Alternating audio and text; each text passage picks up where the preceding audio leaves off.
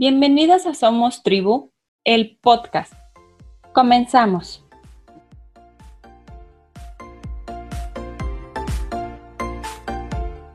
Jugar para un niño y una niña es la posibilidad de reconectar un trocito de mundo y manipularlo para entenderlo. Francesco Tunose. Andrea es licenciada en educación preescolar con seis años de experiencia frente a grupo, maestra en ciencias de educación familiar, con un diplomado en ambientes poderosos de aprendizaje, neurodidáctica y educación. Bienvenida, Andy. Hola, muchas gracias. Muchas gracias por el espacio, Claudia, para compartir aquí un ratito este, acerca del tema de, del juego y los juguetes, ¿no? Así es, en esta temporada que ya los papás nos empezamos a preparar para los regalos de Navidad, para Año Nuevo, para los Reyes y que pues bueno, de repente somos bombardeados por toda la publicidad de qué comprar y qué no comprar y qué es lo, lo que los chicos o los pequeños están escuchando en la escuela, lo de moda, etcétera, ¿no? Entonces, este, es muy importante tener este espacio para los papás y que podamos eh, hacer como una conciencia en esta parte de los juguetes. Sí, así es.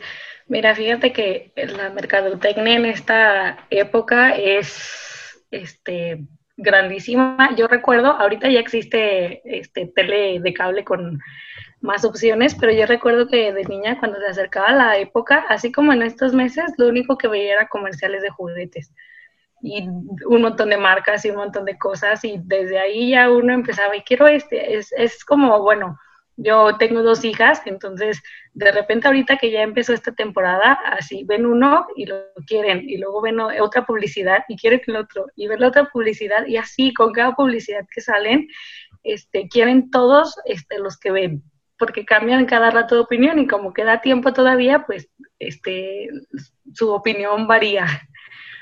Entonces, eh, pues sí, la mercadotecnia obviamente pues te busca vender los juguetes y casi siempre los juguetes más caros, no son económicos ni tampoco son funcionales.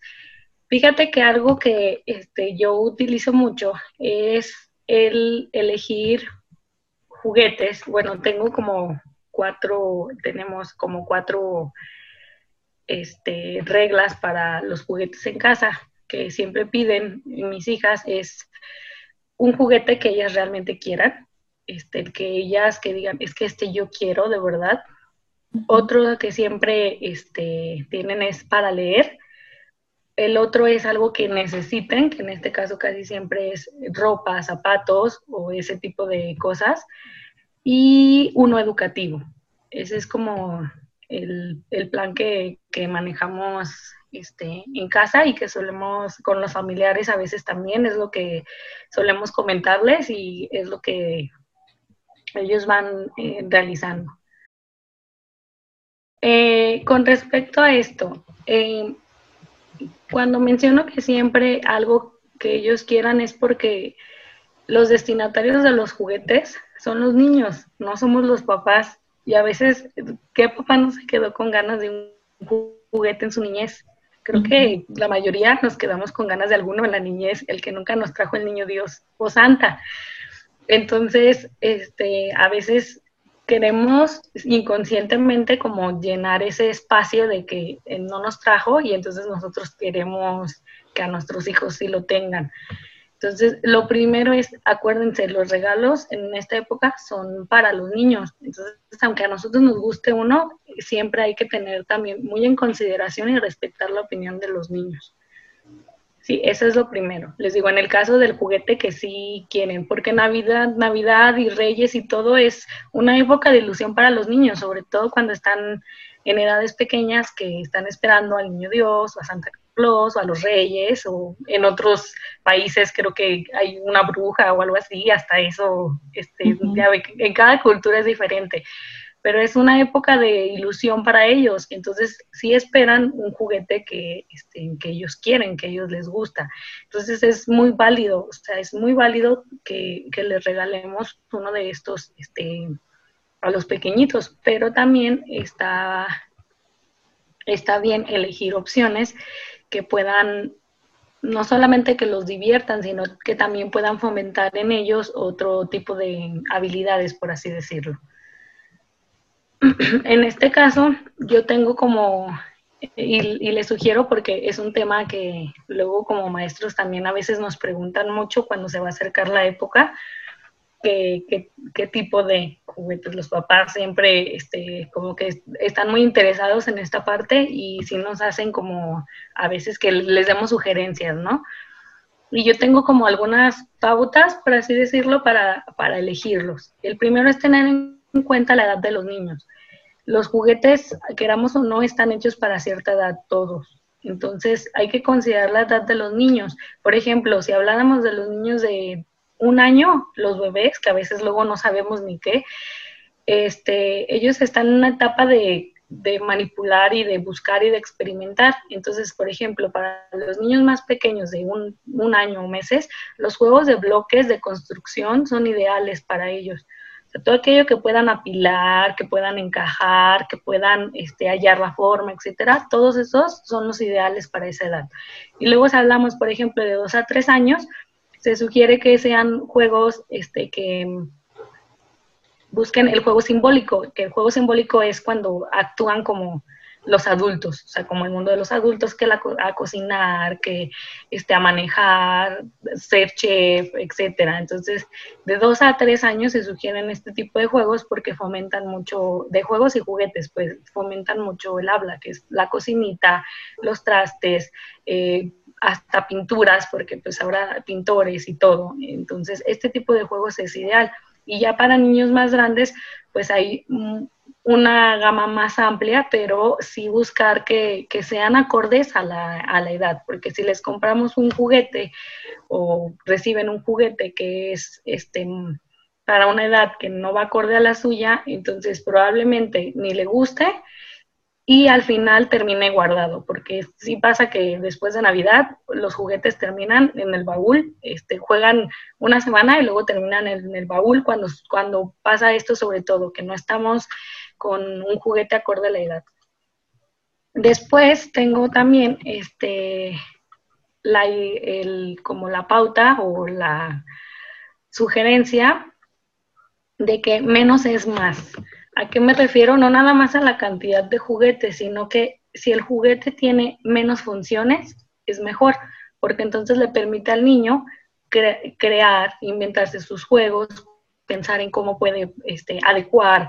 Por ejemplo, si es una muñeca, pensar en armar la casita, en la cama, en la cuna, etcétera. Entonces, menos es más en este caso. Si le damos un juguete que tiene mil funciones y que nada más necesita apretar los botones y hace todo, entonces la creatividad de los niños disminuye y solamente ven el juguete o, por ejemplo, lo siguen o algo así y no crean, o sea, no les da esa apertura a imaginar y a crear y este, a construir, etcétera. Entonces, entre menos funciones tenga, este, es, más, es mejor para los niños. Eh, otro más es también que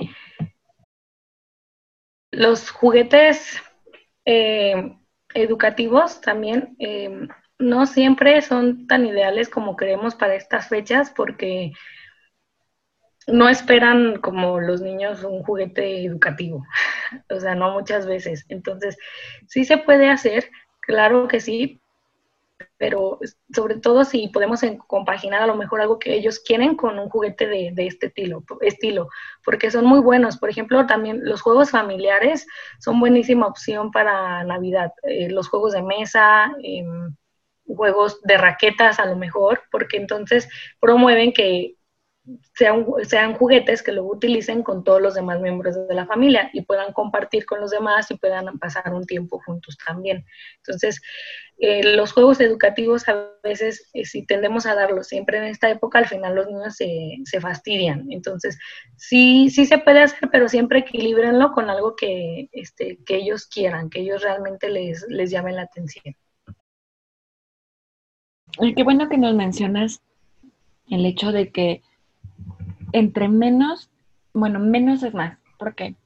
porque yo creo que de repente los papás también nos cuestionamos uno la cantidad de juguetes que deben de recibir nuestros hijos, porque bueno, hay que recordar que no solamente reciben los de los papás, reciben los de los abuelos, los tíos, los padrinos o dependiendo de las tradiciones que hay en casa, ¿no? Este, y las posibilidades que tengamos. Que muchas veces también como papás nos angustiamos, nos preocupamos porque no tienen la última muñeca o el último carrito que salió de moda, ¿no? Entonces, eh, hay una regla que yo tengo también en casa y es muy similar a la tuya, que es el juguete que más quieren, ¿no? un solo juguete, el que más desea, eh, ropa, que es algo que necesita, y un libro. Nosotros tenemos un extra, en ese extra, bueno, entonces yo puedo incluir a lo, mejor algún juego familiar, como tú no lo propones, o algún juego educativo que no se vea tan educativo, ¿no? Sí. Este, a lo mejor em, se me ocurre que para poder trabajar este, coordinación motriz, pues a lo mejor un twister o algún otro así, que yo tengo la intención específica como mamá de trabajar alguna cuestión educativa, motricidad, atención, yo qué sé, pero que le permite a la vez al niño en movimiento, porque cada vez vemos niños más sedentarios en esta época, ¿no? Sí, sí, sí. De hecho, la mayoría de los niños ya piden desde edades chiquitas videojuegos. O sea, ya, y yo lo noto mucho en mis alumnos, yo soy maestra de preescolar, entonces tengo algunos desde los tres años hasta los cinco o seis años, que es el último grado de preescolar. Y cuando llega esta época que hacen su cartita, muchos ya a la edad de cinco o seis años quieren un videojuego, o sea, ya no es el hit del juguete, sino los videojuegos. Entonces sí, cada vez, o sea, se reduce la edad también en que los niños juegan juguetes. Antes yo me acuerdo de niña, este, pedía juguetes, yo creo que hasta los 9, 10 años, a veces hasta más todavía quería. Y ahora 7, 6 años y ya, este, ya no es tan notorio como antes el que quieran un juguete, ahora quieren videojuegos, quieren hasta celular, quieren tablets. Entonces, qué mejor que seguir fomentando esta parte de los juguetes para, para ellos, porque siguen estando chiquitos, aunque ellos ya se sienten grandes y todo, siguen estando chicos y los juguetes le dan esta oportunidad de seguir imaginando y de seguir desarrollando este, habilidades, porque el jugar tiene muchísimos beneficios, o sea, el jugar con juguetes y el jugar sin juguetes, eh, pero tiene muchísimos beneficios para la memoria, para la atención, para el lenguaje, o sea, los niños aprenden a hablar jugando. Eh, para mm, este, el desarrollo del pensamiento, habilidades sociales sociales, o sea, es súper padre que puedan a través de los juguetes y del juego desarrollar todas estas habilidades. Y si dejamos que los niños caigan como en ese sedentarismo en los videojuegos y demás, pues entonces todas estas habilidades y todas estas destrezas no se van a desarrollar. Así es. ¿Y cómo podríamos enseñarle a nuestros hijos a elegir ese juguete que les gusta mucho? Pues siempre, bueno, yo, yo lo que hago es primero, este, antes de Navidad, siempre vamos a las jugueterías, porque yo le digo a mi esposo que yo siempre me, se me hace muy curioso cómo uno de niño no piensa en que hay una temporada en que hay más juguetes en los super, ¿verdad? Pero este, siempre vamos a la juguetería y dejo que ellas vayan viendo los juguetes y que vayan teniendo sus opciones. Y ya conforme ellos las vayan viendo, yo platico con ellas y buscamos información acerca este, de los juguetitos. Eh, buscamos, yo también con ellas busco la edad y ya platico, ¿sabes qué? Es que sí es un juguete muy, muy bonito, pero ahorita estás muy pequeña o este, a lo mejor qué te parece si buscamos una opción en la que puedas manipular más, por ejemplo, con la más chiquita de, de tres años.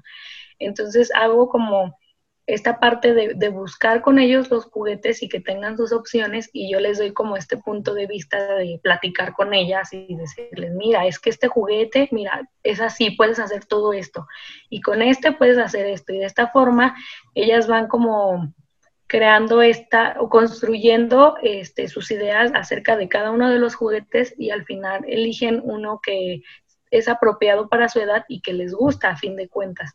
Entonces, esta parte de platicar con ellos y seleccionar los juguetes y aun cuando salen en la tele, este, hasta preguntarles, ¿por qué quieres ese juguete? ¿O para qué? ¿Qué harías con él? ¿Cómo lo usarías? Etcétera. Entonces, eso el diálogo ayuda mucho a, a que ellos mismos elijan sus juguetes, pero tomando en consideración como estas características de la edad, del tipo de juguete, etcétera.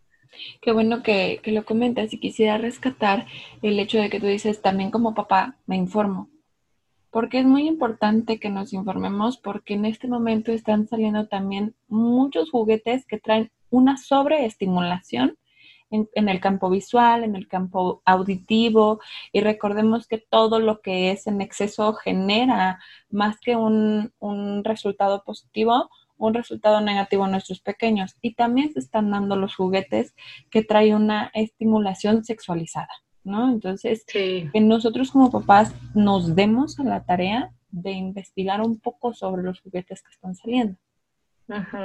Sí, así es, porque la verdad es que todo cambia y igual a lo mejor en, cuando nosotros éramos niños había juguetes que no eran adecuados, pero ahorita tenemos al alcance eh, tantas herramientas para informarnos y buscar que no podríamos justificarnos en el no sabía que este, que este juguete era para eso. Entonces, sí tomar en cuenta los juguetes que quiere e investigar de qué se trata ese juguete o a qué, este, a qué hace alusión o cuál es su función. Entonces, de esta forma podemos este, ayudarlos a ellos a justamente que no caigan ni en esta sobreestimulación ni en aspectos que, como te decía, son más allá este, de la edad. Por ejemplo, las muñecas ahorita también, o sea, veo las muñecas todas pintadas y con mil maquillaje y con ropa que, o sea, que no es acorde, pues, luego para que, un, que una niña lo utilice, aunque ellos no se dan cuenta de esto, o sea, los adultos somos los que tenemos esta parte más como, ajá, porque sabemos, porque tenemos el conocimiento. Los niños a lo mejor no lo pueden ver de esa manera, o sea, como nosotros lo vemos, pero a fin de cuentas está ahí el estímulo y los niños lo están viendo y al final el inconsciente está, está ahí y pues no, aunque ellos no de forma consciente no, no sepan que ese juguete representa, por ejemplo, como decías, los juguetes que ahora, ahorita están muy sexualizados, aunque los niños no lo vean de esa manera, al final su cerebro está captando esos estímulos. Entonces, sí, investigar muy bien acerca de este, qué tipo de juguetes quieren y si son adecuados para, para la edad, está súper bien a la hora pues de, de elegir, ay, perdón, de elegir en este, en las épocas navideñas o en enero las, los juguetes que podemos regalarles. Andy, ¿nos podrías compartir por favor tus redes sociales? Porque yo sé que pues nos das algunas ideas, tips, tu vida como maestra, este, y algunas, algunas, este, algunos momentos que nos compartes también como mamá con tus pequeñas. Sí, mira, en Instagram estoy eh, como arroba mom-bajo eh, teaches en, inglés punto dos. Y también tengo en Facebook, este, aunque no es en Instagram, comparto más también de maternidad, no nada más escolar, pero en Facebook también tengo, que es así, es como más orientada a, a lo educativo, pero en Facebook estoy como maestra Andy. Okay. Entonces, en las dos comparto, pero en Instagram, Instagram es como esa red que te permite como expresarte más y compartir más momentos. Y Facebook es como más formal, pero en, las dos comparto en lo referente a educación y a estos temas como de juegos, juguetes, desarrollo, etcétera. En las dos redes este, comparto la misma información. Me gustaría que los papás te conocieran un poquito más como persona, Andy, y qué te parece que te hago tres preguntas. Muy bien. La primera es que me puedas definir en una sola palabra qué es o cómo vives la maternidad. Una sola palabra. Para mí sería retos, es la palabra, este, porque la maternidad viene cargada de o sea, de muchísimos retos, de muchísimas pruebas que te hacen crecer, o sea, como persona, como mamá y criar a tus hijos es de verdad que toda una odisea. Entonces, para mí es de las palabras que representa más la, la maternidad, un reto. ¿Un libro que nos recomiendes? Un libro. Eh, Listo, sí. Cómo hablar para que los niños escuchen y cómo escuchar para que los niños hablen es de Adel Faber y Elaine Maslish. Es muy bueno porque de verdad a veces los papás nos gusta e-, echar rollo a la hora de hablar a los niños y eso no funciona cuando se trata de comunicarnos con ellos. Entonces está muy, muy, muy interesante. Y por último, una frase o mantra que te acompañe. Cree en ti siempre. Ese es, creer en ti te abre las puertas a lo que, a lo que quieras realizar. Andy, te agradezco mucho que te hayas dado el espacio de, poder compartir con nosotros eh, y que pues estos tips les sirvan a los papás para sus próximas compras navideñas. Sí, así es. Que bueno, muchas gracias por invitarme a, a este espacio. Sí, espero que ayude este, un poquito en esta época tan, y luego más ahorita que estamos en casa y lo único que hacemos es ver publicidad en la tele, entonces espero que sí sean de, mucha ayuda para este, estas próximas fechas de, de fiestas. Muchas gracias, Andy. Muchas gracias a ti por invitarme.